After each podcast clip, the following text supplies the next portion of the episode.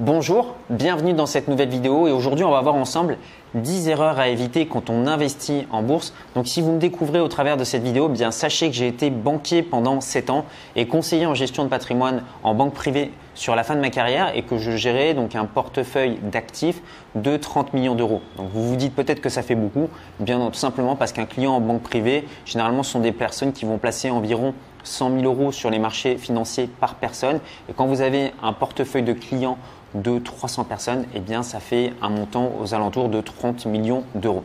Donc, L'autre chose que je souhaitais préciser, c'est qu'aujourd'hui, à l'heure où je vous tourne cette vidéo, pour être transparent avec vous, je ne suis plus conseiller en gestion de patrimoine. Donc, je vous fais cette vidéo en tant que particulier. Donc tout ce que je vais vous dire dans cette vidéo n'engage que mon simple avis. Et sachez que si vous investissez sur les marchés financiers, vous pouvez perdre une partie ou la totalité de votre capital. Voilà, maintenant que le disclaimer est fait, on va rentrer tout de suite ensemble dans le vif du sujet. La première erreur que font la plupart des débutants, c'est qu'ils veulent se lancer dans le day trading. Donc le day trading, c'est quoi? Ben, C'est tout simplement euh, d'acheter par exemple des actions dans la journée et d'essayer, quand il y a des gros volumes de marché, par exemple une hausse de l'action ou une baisse de l'action, de se positionner dessus pour réaliser un profit sur le court terme. Donc sachez qu'en fait, euh, à ce jeu-là, euh, en face de vous, vous avez des traders professionnels, vous avez aussi des ordinateurs qui calculent à la milliseconde, vous avez euh, des algorithmes, donc des robots traders bah, qui jouent contre vous. Et le rôle en fait de ces robots traders, bah, c'est tout simplement de prendre l'argent des particuliers. Quand vous, vous êtes entre guillemets day trader à la maison, vous n'avez pas la puissance de calcul des ordinateurs que peuvent avoir bah, certaines banques dans des salles de marché. Vous n'avez pas non plus des connexions Internet à ultra haut débit comme eux peuvent en avoir. Et donc en fait, si vous voulez gagner de l'argent en bourse, en day trading, aujourd'hui, la compétition n'est plus de savoir qui fait la meilleure analyse de marché, mais qui est le plus rapide pour passer ses ordres. Et croyez-moi, par rapport à ça, bien sûr, peut-être que vous allez vous lancer là-dedans. Et souvent, j'entends des investisseurs qui me disent, bah voilà, j'ai gagné 10%, j'ai gagné 20%, j'ai gagné 30%. Pour avoir discuté avec des traders professionnels, vous allez toujours rencontrer des personnes qui pendant une année, deux années, trois années vont peut-être faire des performances exceptionnelles. Mais sachez que ça ne dure jamais.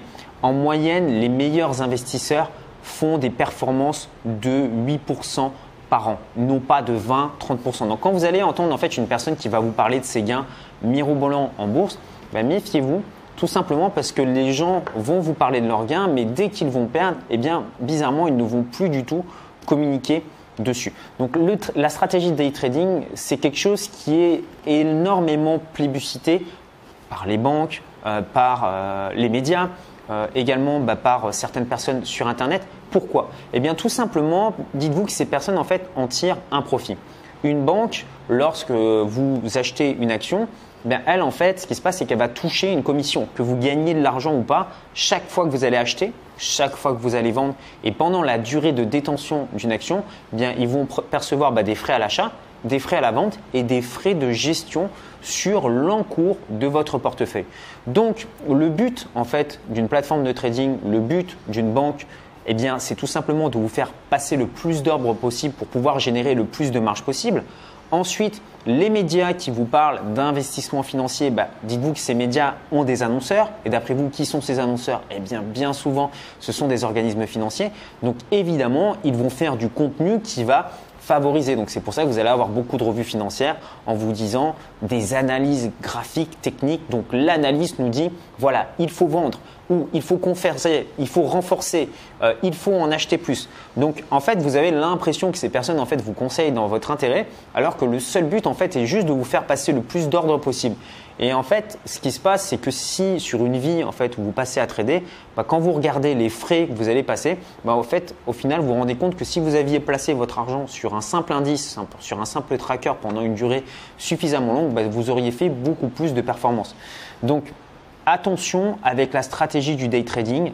Ça peut marcher si vous êtes un professionnel et que vous êtes bien encadré, mais si vous faites ça et que vous êtes plutôt débutant, c'est pas forcément la stratégie vers laquelle je vous recommande de vous tourner. La deuxième erreur que font la plupart des débutants, c'est de se dire bah voilà, je vais aujourd'hui investir dans le forex. Donc le forex, c'est quoi? Eh bien, c'est tout simplement le marché euh, des devises. Donc, par exemple, voilà, vous avez de l'argent en euros et vous décidez de parier. Vous allez acheter des dollars par exemple avec ces euros et vous allez parier sur la hausse du dollar. Et donc bah, si le dollar monte, bah, vous allez faire un bénéfice. Vous pouvez également acheter du dollar et parier sur sa baisse. Donc si le dollar baisse, vous allez faire un bénéfice.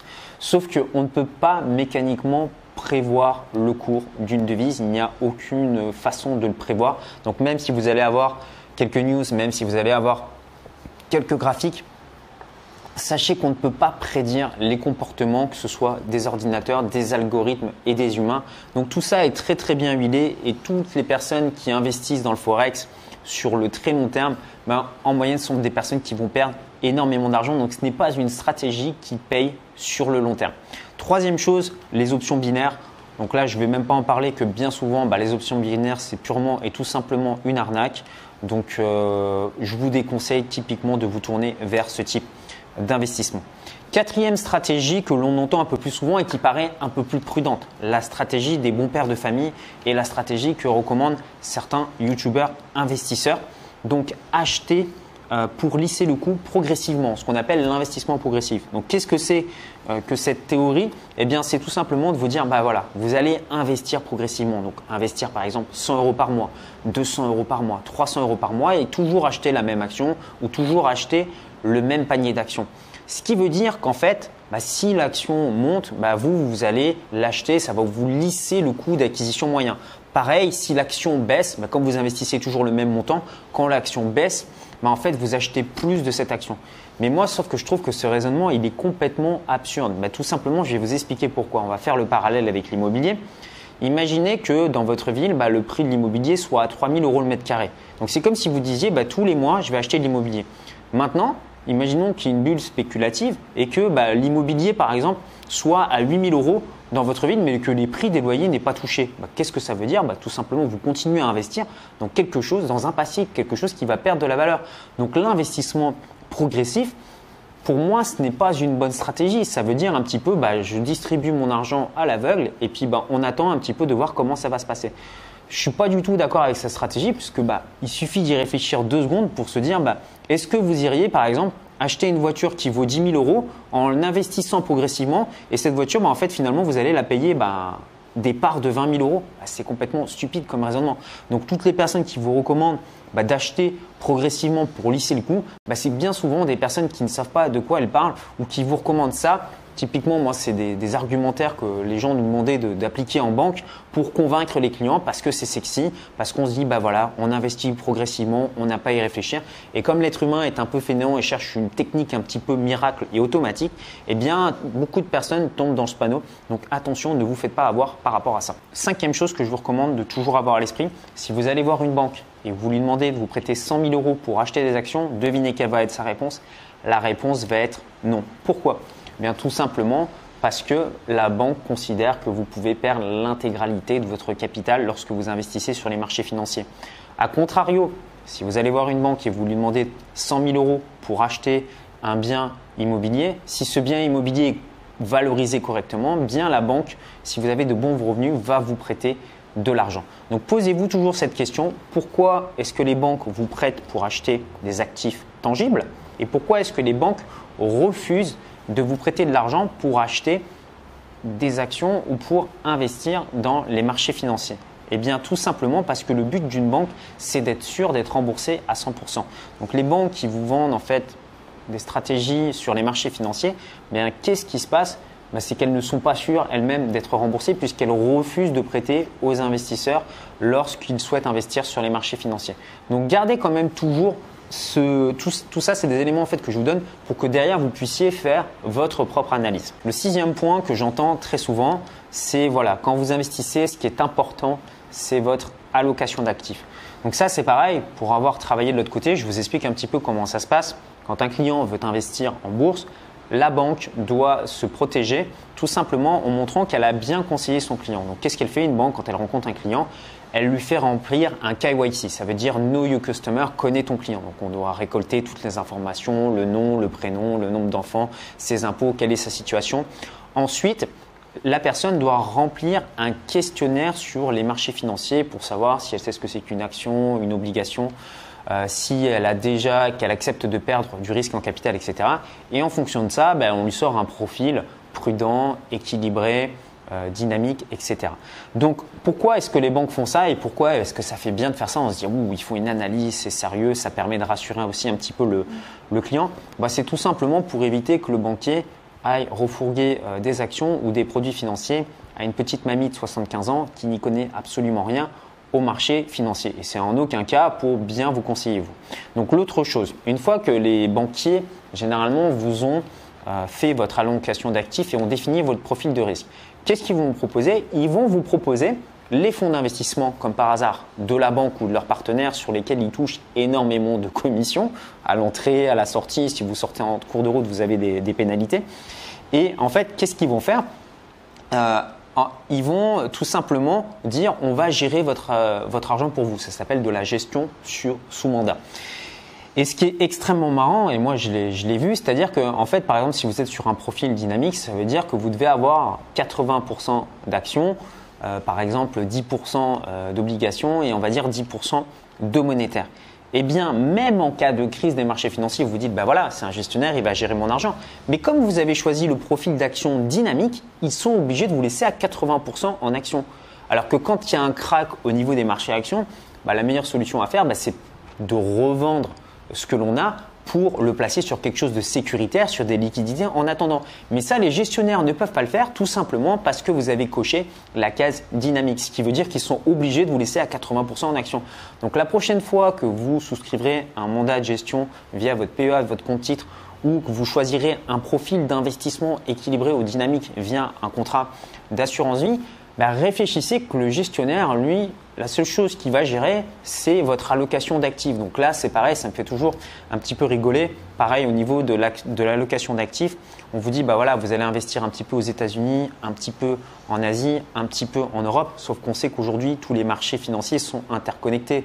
Donc s'il y a une forte baisse aux États-Unis, il y a de fortes chances pour que cette baisse se répercute à la fois en Europe et en Asie. Donc la diversification, ne pas mettre ses œufs dans le même panier, eh bien aujourd'hui dans un marché mondialisé, ça ne fait plus aucun sens. Donc le septième point de cette vidéo, ce sont les frais que prennent les gestionnaires. Donc si vous décidez d'investir en bourse, vous allez avoir passé soit par votre banque, donc sachez que bah, c'est là où vous risquez d'avoir le plus de frais, soit vous allez pouvoir passer par des courtiers en ligne, mais c'est pareil, tous les courtiers en ligne ne se valent pas puisque vous pouvez avoir des frais qui peuvent aller du simple au quadruple, voire au quintuple. Donc, partez toujours du principe que pour euh, investir en bourse, si vous voulez le, faire fructifier un patrimoine que vous avez, plus vous allez prendre de décisions, plus vous risquez de perdre d'argent. Mais pourtant, les plateformes, les courtiers en ligne vont toujours vous pousser à passer le plus d'ordres en ligne possible. Donc moi, ce que je vous recommande de faire, bah, c'est déjà si vous choisissez un courtier, bah, de prendre des courtiers qui prennent le moins de frais possible, puisque bah, ça, les frais, si vous en accumulez beaucoup, bah, sur le long terme, vous avez les intérêts composés bah, qui fonctionnent également pour les frais. Donc choisir un courtier. Donc je ne vais pas vous recommander de courtier en particulier puisque je ne fais pas de vidéo euh, sponsorisée par rapport à ça, mais je vous invite à taper tout simplement comparatif courtier en ligne sur Google et de regarder les différents frais. La deuxième chose, bah, c'est de regarder si votre courtier est toujours là lorsqu'il y a de forts mouvements. Parce que lorsqu'il y a de forts mouvements en bourse, bah, vous avez certaines plateformes qui sont saturées. Donc avant de faire confiance à un courtier, eh moi je vous invite à tester la plateforme téléphonique parce que si un jour vous avez un problème, bah, savoir si le support client est réactif. Parce que croyez-moi, il n'y a rien de pire que d'avoir par exemple 50 000, 100 000 euros d'investi, d'avoir un bug sur la plateforme, de voir votre capital fondre comme neige au soleil et de ne pas pouvoir contacter votre courtier bah, parce que celui-ci est débordé. Donc très important, certes, de regarder les frais, mais aussi de regarder le professionnalisme et la qualité de la, plateforme de courtage que vous allez choisir. Huitième point important de cette vidéo, huitième erreur à éviter, donc ce sont les propositions d'arbitrage. Donc moi je vais vous dire ce qui se passait quand j'étais en banque. Donc les gens avaient donc de, l'argent qui était placé sur les marchés financiers et euh, bah, la direction nous demandait de faire des arbitrages. Donc en quoi c'est intéressant de faire un arbitrage? Bien souvent en fait euh, c'est assez marrant parce que les clients vous contactez en vous disant oui, voilà, il n'y a pas assez de suivi, je ne comprends pas, mon conseiller ne m'appelle pas. Et vous aviez d'autres banques, bah, justement, où le conseiller les appelait tout le temps pour faire des arbitrages et les gens étaient tout contents parce qu'ils disent bah voilà, mon conseiller s'occupe de mon argent, il m'appelle, il me propose des arbitrages, etc. Seule chose qu'on ne vous dit pas, c'est que les banques gagnent énormément d'argent sur les arbitrages. Et je vais vous expliquer comment ça se passe. Mettons que vous soyez placé, par exemple, vous ayez placé 100 000 euros, euh, par exemple, sur des actions, des obligations un petit peu en monétaire, etc., ou dans certains OPCVM. Vous avez ce capital qui est investi.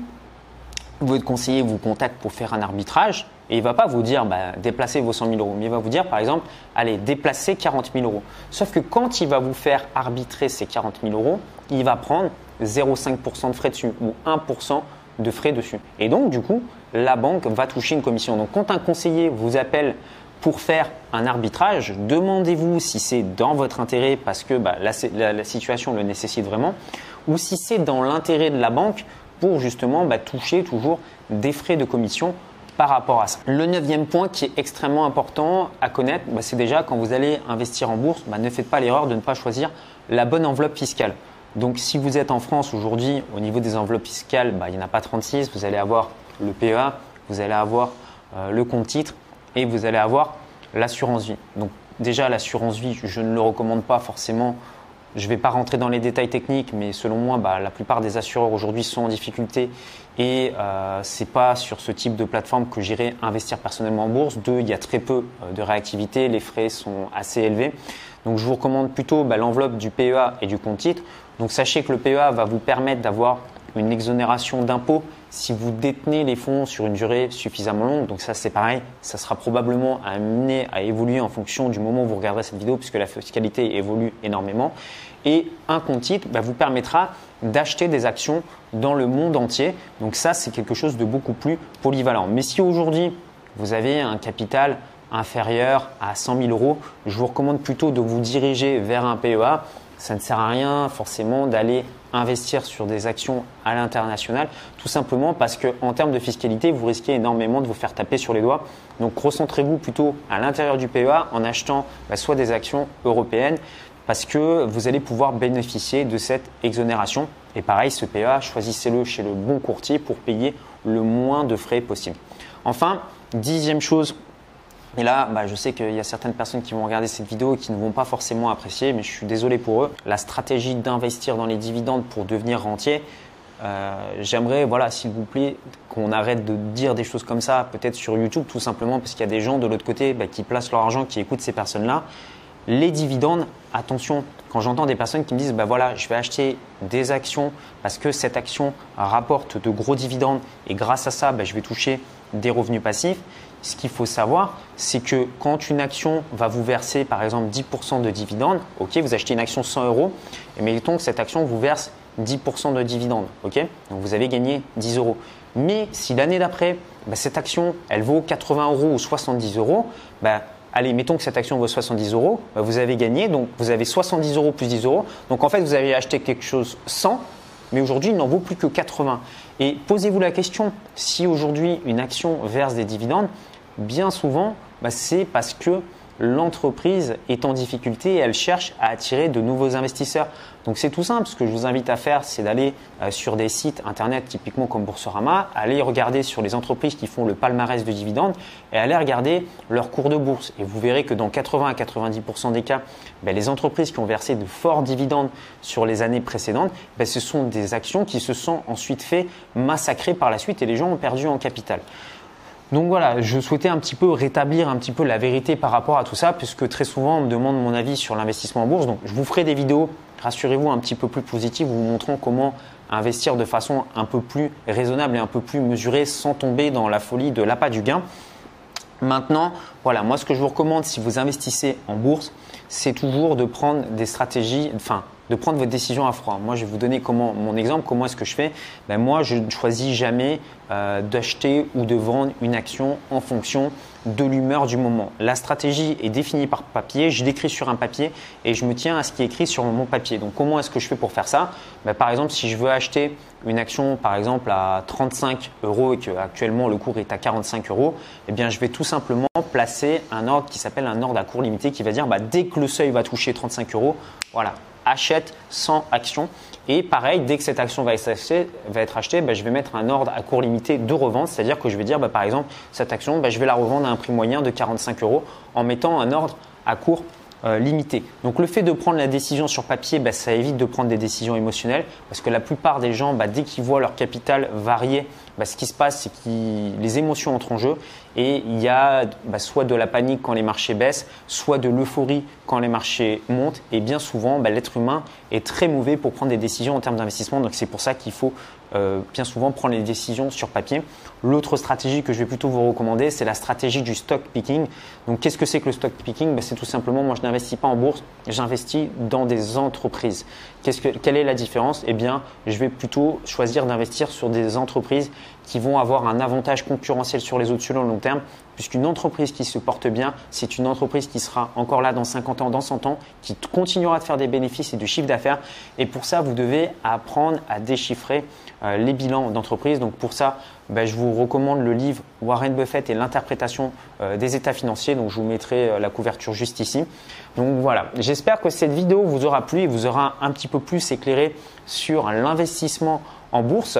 Donc si vous souhaitez aujourd'hui en savoir plus sur comment faire pour vous créer des revenus passifs sans tomber dans les erreurs classiques, ce que j'ai fait, c'est que j'ai mis à votre disposition quatre vidéos de formation privée dans lesquelles bah, je vous montre comment faire pour investir dans l'immobilier, comment créer des business en ligne, vous allez voir aussi comment faire pour investir en bourse de façon intelligente et raisonnée. Je vais vous montrer également comment créer des sociétés, comment ouvrir des comptes bancaires à l'étranger. Pour y accéder, c'est très simple. Vous cliquez simplement sur le petit carré qui s'affiche ici où vous retrouverez le lien juste en dessous dans la description et vous recevrez ces vidéos au fur et à mesure par email. Donc pensez bien à vérifier votre boîte email ces prochains jours. Moi, je vous envoie tous mes vœux de succès pour vos investissements en bourse et je vous dis à très bientôt pour une prochaine vidéo. Prenez soin de vous. Ciao, ciao.